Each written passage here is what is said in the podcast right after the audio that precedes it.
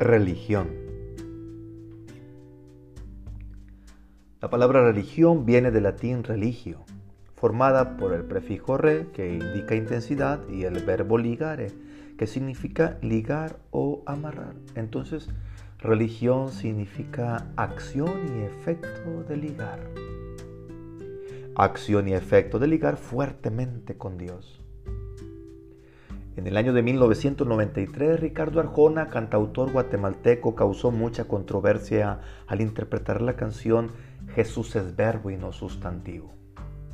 La mayoría de las frases de la canción reflejan la incongruencia de las prácticas religiosas donde se separa la fe de la vida o se tiene una imagen distorsionada de Dios.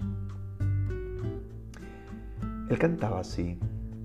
De mi barrio, la más religiosa era Doña Carlota. Hablaba de amor al prójimo y me ponchó cien pelotas.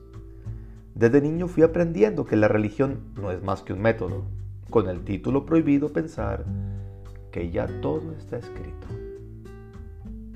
Pareciera que se entiende la religión solo como una forma, un método, un conjunto de normas, cumplimiento de preceptos y no como una experiencia con alguien.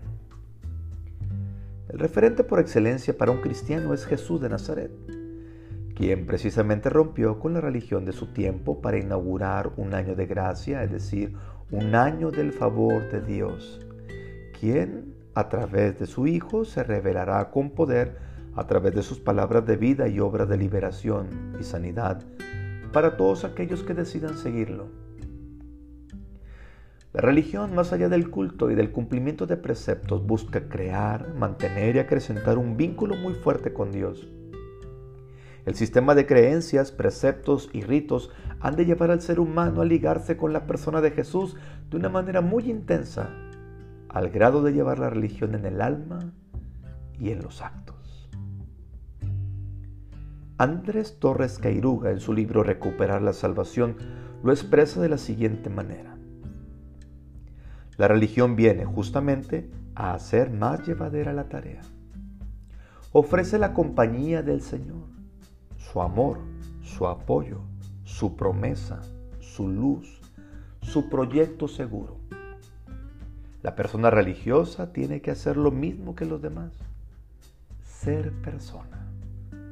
Pero cuenta para ello con la alegría de una ayuda magnífica, la religión como evangelio buena noticia. Ya se ve que todo lo que impida ver la religión como gracia, liberación, alegría, constituye deformación o incluso blasfemia. Dios tiene que aparecer siempre como cómplice, como apoyo, como ayuda en la dura tarea de la vida. Así lo refiere Jesús cuando habla en el Evangelio de Mateo acerca de las prácticas de piedad, la oración, el ayuno y la limosna. Más que buscar que te vea la gente, que te lo pague la gente, que te lo reconozca la gente, ha de hacerlo tu Padre, que está escondido, tu Padre, que ve los secretos. Él te lo pagará. Ya desde el Antiguo Testamento, Isaías lo proclamaba de esta manera.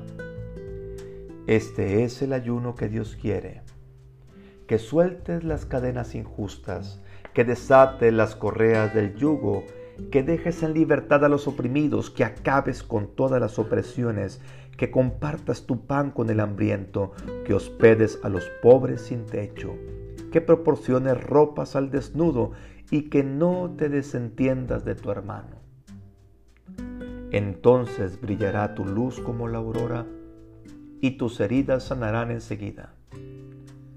Tu recto proceder caminará ante ti y te seguirá la gloria del Señor.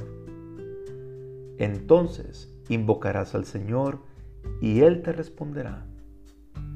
Pedirás auxilio y te dirá, aquí estoy. Isaías 58, versículos del 6 al 9.